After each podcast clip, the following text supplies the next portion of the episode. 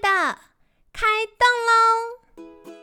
健康的一天从这里开始。本节目由好时好时提供。开始之前，别忘了订阅、分享以及追踪好时好时粉砖和 IG。若想帮助心爱的人变健康，也欢迎一起加入健康管理师证照班的行列。有想听的主题或推荐的来宾，也欢迎来信许愿哟。让凯西陪你一起吃早餐，聊健康。嗨，欢迎来到凯西陪你吃早餐，我是你的健康管理师凯西。今天呢，非常开心哦，邀请到凯西的好朋友，找回睡觉本能的作者汪淑媛博士。淑媛老师早安啊，听众朋友早安。哈哈哈哈哈！对，那这个礼拜呢，真的是非常非常感谢淑媛老师哦，因为淑媛老师正在美国，所以我们是线上录音。大家在收听的时候，也可以感受一下，哎，线上录音跟我们平常在录音室会有一点小小的不一样哦。这礼拜呢，嗯，想要邀请淑媛老师的原因，是因为。我们十一月份在聊结构性的睡眠障碍，就是比如说睡眠呼吸中止症啊、打呼等等。十二月凯西想要来聊的是功能性睡眠障碍，那包含我们的听众大部分是女生，所以可能大家比较常遇到的是这个类别的失眠、呵 呵睡不饱这样。另外是最近我发现啊，失眠的年龄下降，甚至有大学生、高中生、有国中生遇到失眠，而且。人数增加，所以我们一起来好好聊聊失眠到底怎么一回事呢？那在节目一开始啊，我想要邀淑媛老师来跟听众简单自我介绍，打个招呼好吗？呃，我是王淑媛，呃，我现在在国立暨南大学教书，大约就是在学校教的是心理相关的啊，然后自己目前有在带梦的工作坊啊，跟课余时间就写作。了解，老师说就这样子，但其实非常厉害。没有没有没有。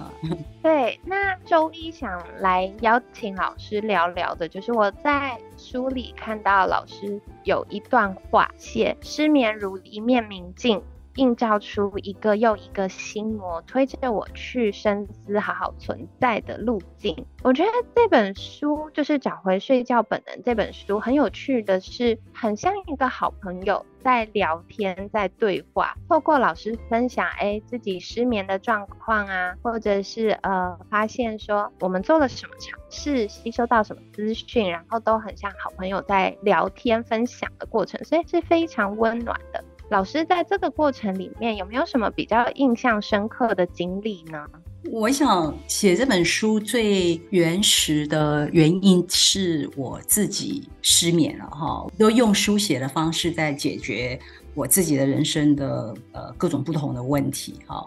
刚开始失眠其实不是，其实失眠是断断续续了。我后来写的才知道，说其实我国中时代就已经有这个很难入睡，不是失眠，是难入睡。所以我在学校被强迫午休三年，我都没有办法睡觉，就是那半个小时我是睡不觉、睡不着的。但是我没有失眠的问题，是我们那时候课业都很重，所以呃晚上就念书，或者是明天要考试。就是差不多累了就睡，我一睡着就可以睡到呃天亮，所以当时没有失眠的问题。可是这一本书的开始是因为我，我也不觉得我失眠，而是我要睡着的时间比别人长很多，就入睡很困难。后来工作就越来越忙啊，我们到了就是就是就是现在那种几乎就是。呃，学校的工作跟外面的工作还要写作，就是工作到一个巅峰，生活压力一来的时候，就开始某种程度，你如果难入睡，然后又会紧张，隔天要上班起不来，我就是说那个时间就是一直在一直在很紧张，说啊怎么办？明天一大早就要工作了，可是你你晚上一直就是在拖延你的睡觉的时间，所以长期下来就到某一个点，就觉得你不行了。那我才开始用，对，用开始用数学的方式去分析，哦，自己到底在啊紧张什么，自己在害怕什么，自己在焦虑什么。所以就一步一步的去，因为失眠的这个状态，就好像一个窗口啊，帮助我去看见很多自己啊阻碍自己为什么不能够那么快入睡的那些那些障碍，这样子，那个是这一本书的一个过程。那我当然呃啊印象很深刻的，我觉得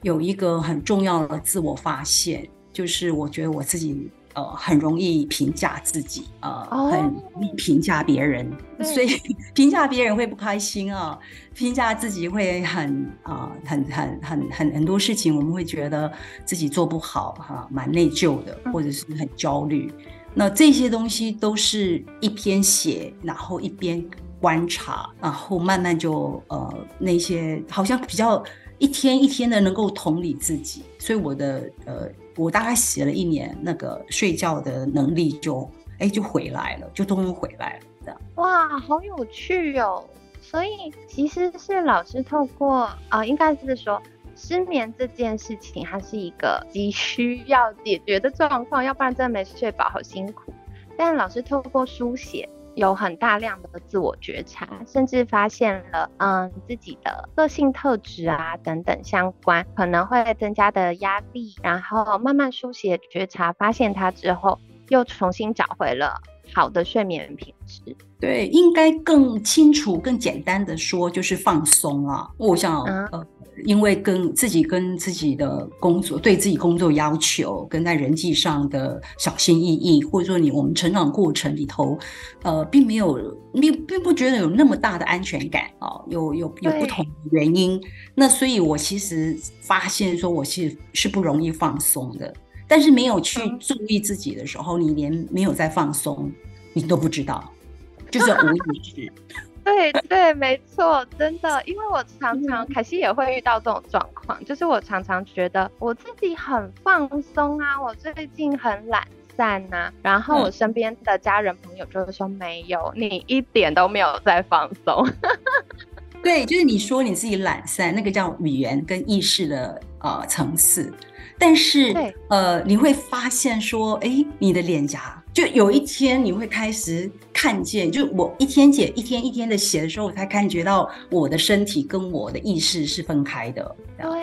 那当他开始，哎，刚刚一一发现我的脸颊其实是紧的，脑袋是说我要睡觉，我要睡觉，我要放松，我要放松。好，但是事实上身体是还跟不上来的。那这个这个过程，这写的一个过程，就是发现了自己，呃，这个慢慢的身体跟心会跟大脑正在思考的理性会开始呃比较一致这样子。那这个是我后来觉得，哎，这个过程当然它很吸引我，我我有很多的角度在切入啦，比如说呃，我大学主修的是社会学。哦，那为什么我自己会变得这么焦虑？就会从社会的层面去看，就我们这个文明的社会，我们不得不要去 面对的一些 我们的生存的压力，对。呃，心理的部分是，比如说从小的呃生生长的经验啊，成长的一个一个经验，你就有的人是被呵护长大的，有人可能是被呃比较多的这个呃放牛吃吃草，或者是比较被忽略的状态，那那个累积的那个创伤跟没有安全感，这些东西都是会影响我们在。呃，每天的放松的能力，那写了以后，大概就是我觉得最大的收获，应该就是比较能够呃同理自己了。一放松，其实睡意就来了。对对对，我觉得这很重要，因为现在的。嗯，不管是说社会的氛围也好，或者是大家自然而然养成的那个习惯，我们都比较会照顾别人，但要觉察自己好难哦。然后要觉察，而且接纳自己有这个需求，好难哦。就我们活在人际关系里头啦，在那一本书里面哦，在找回睡觉本能这里，其实我有研究，呃，我 review 了一些呃有关睡觉的一些文献嘛，哦，那其实他有一个。报道很多，就是这是东方西方都一致的，就是女性失眠的人口事实上远大于，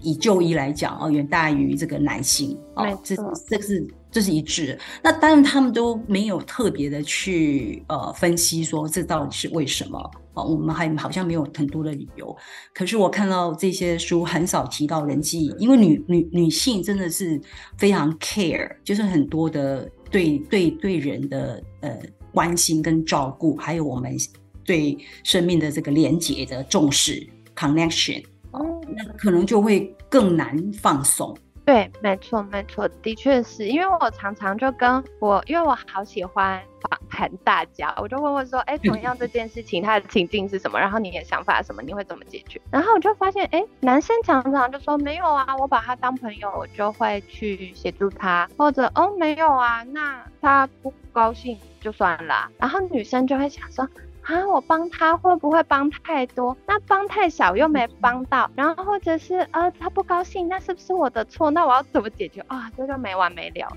不就是呃，当然他们有一个预测哦，说为什么女性呃失眠的人口不比比男性多？当然还有一个理由是说，好像女性比较愿意谈，比较愿意揭露，比较愿意主动去就医或看。呃，或寻求更多的这个协助，这样，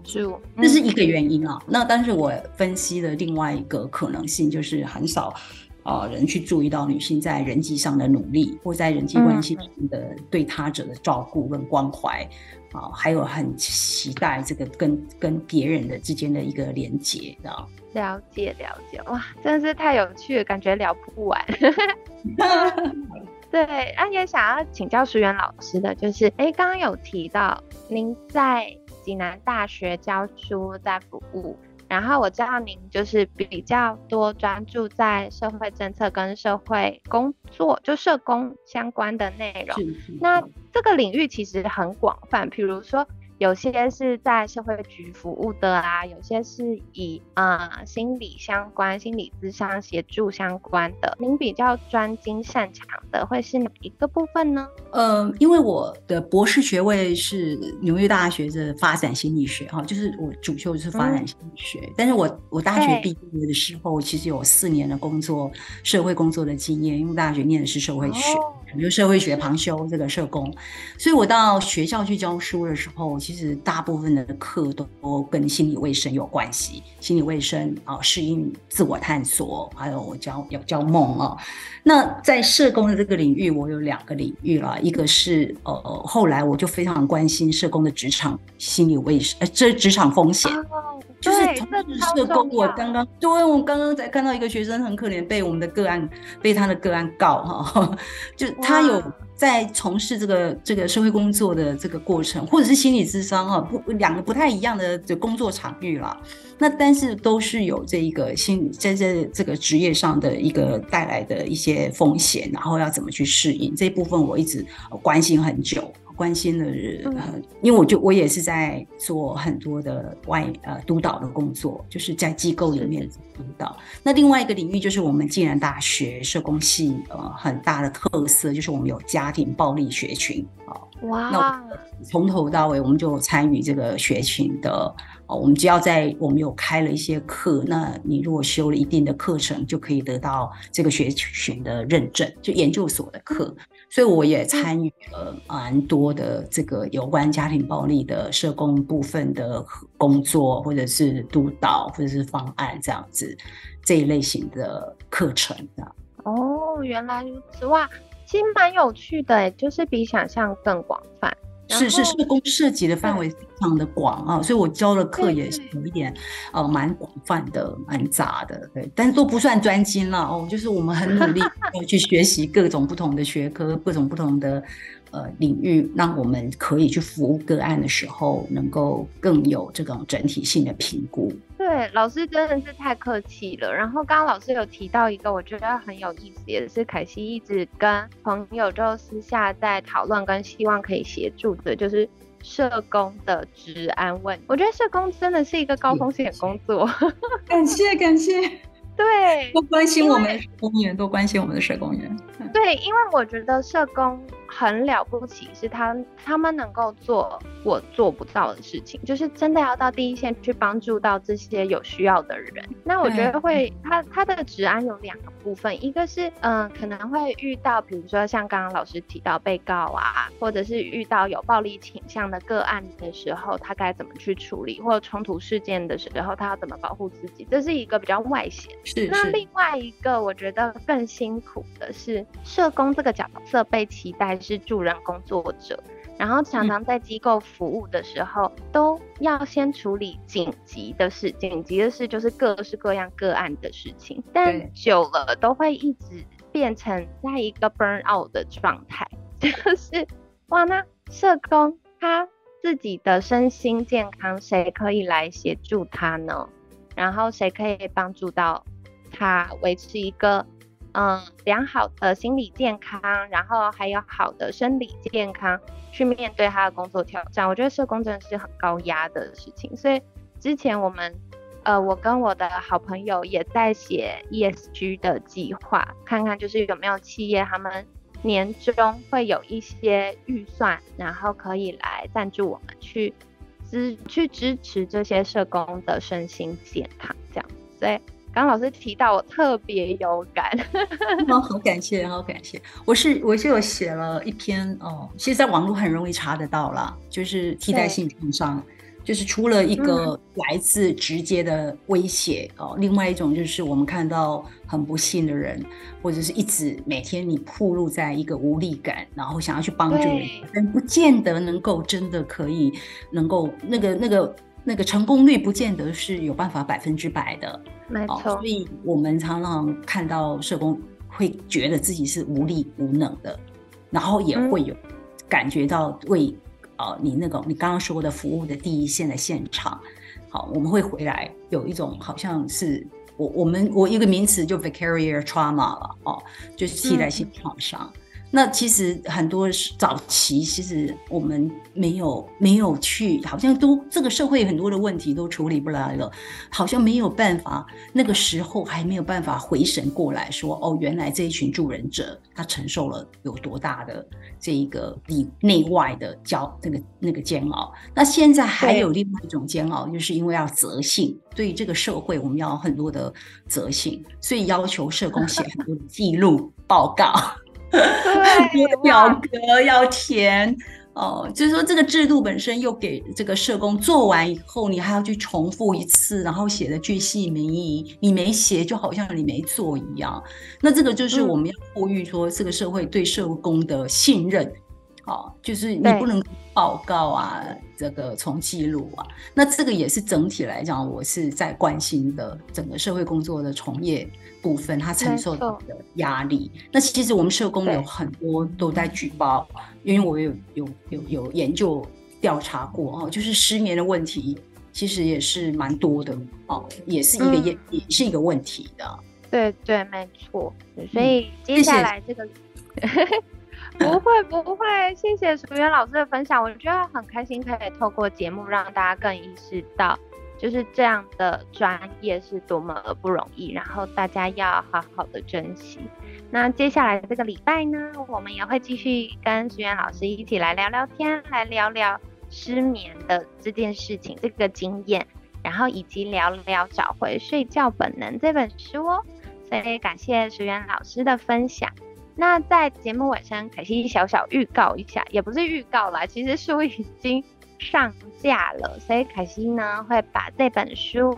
放在呃，把这本书的链接放在我们节目资讯栏，有兴趣的听众可以去购买。没有就要逼大家都去买一下，好不好？如果你睡不好的话，看一看，说不定可以疗愈你哦。那如果你睡得超好，就买给你身边睡不好的人。好，所以大家买起来，买起来，动动手指。那我觉得在书里面很有趣的是，学员老师分享他的经验。也分享了很多，嗯，在这个过程当中探索到的知识，所以我觉得真的是非常物超所值啊！大家就可以赶快去留意一下喽。那今天呢，也感谢找回睡觉本能作者汪淑媛博士的分享。每天十分钟，健康好轻松，凯西陪你吃早餐，我们下次见，拜拜。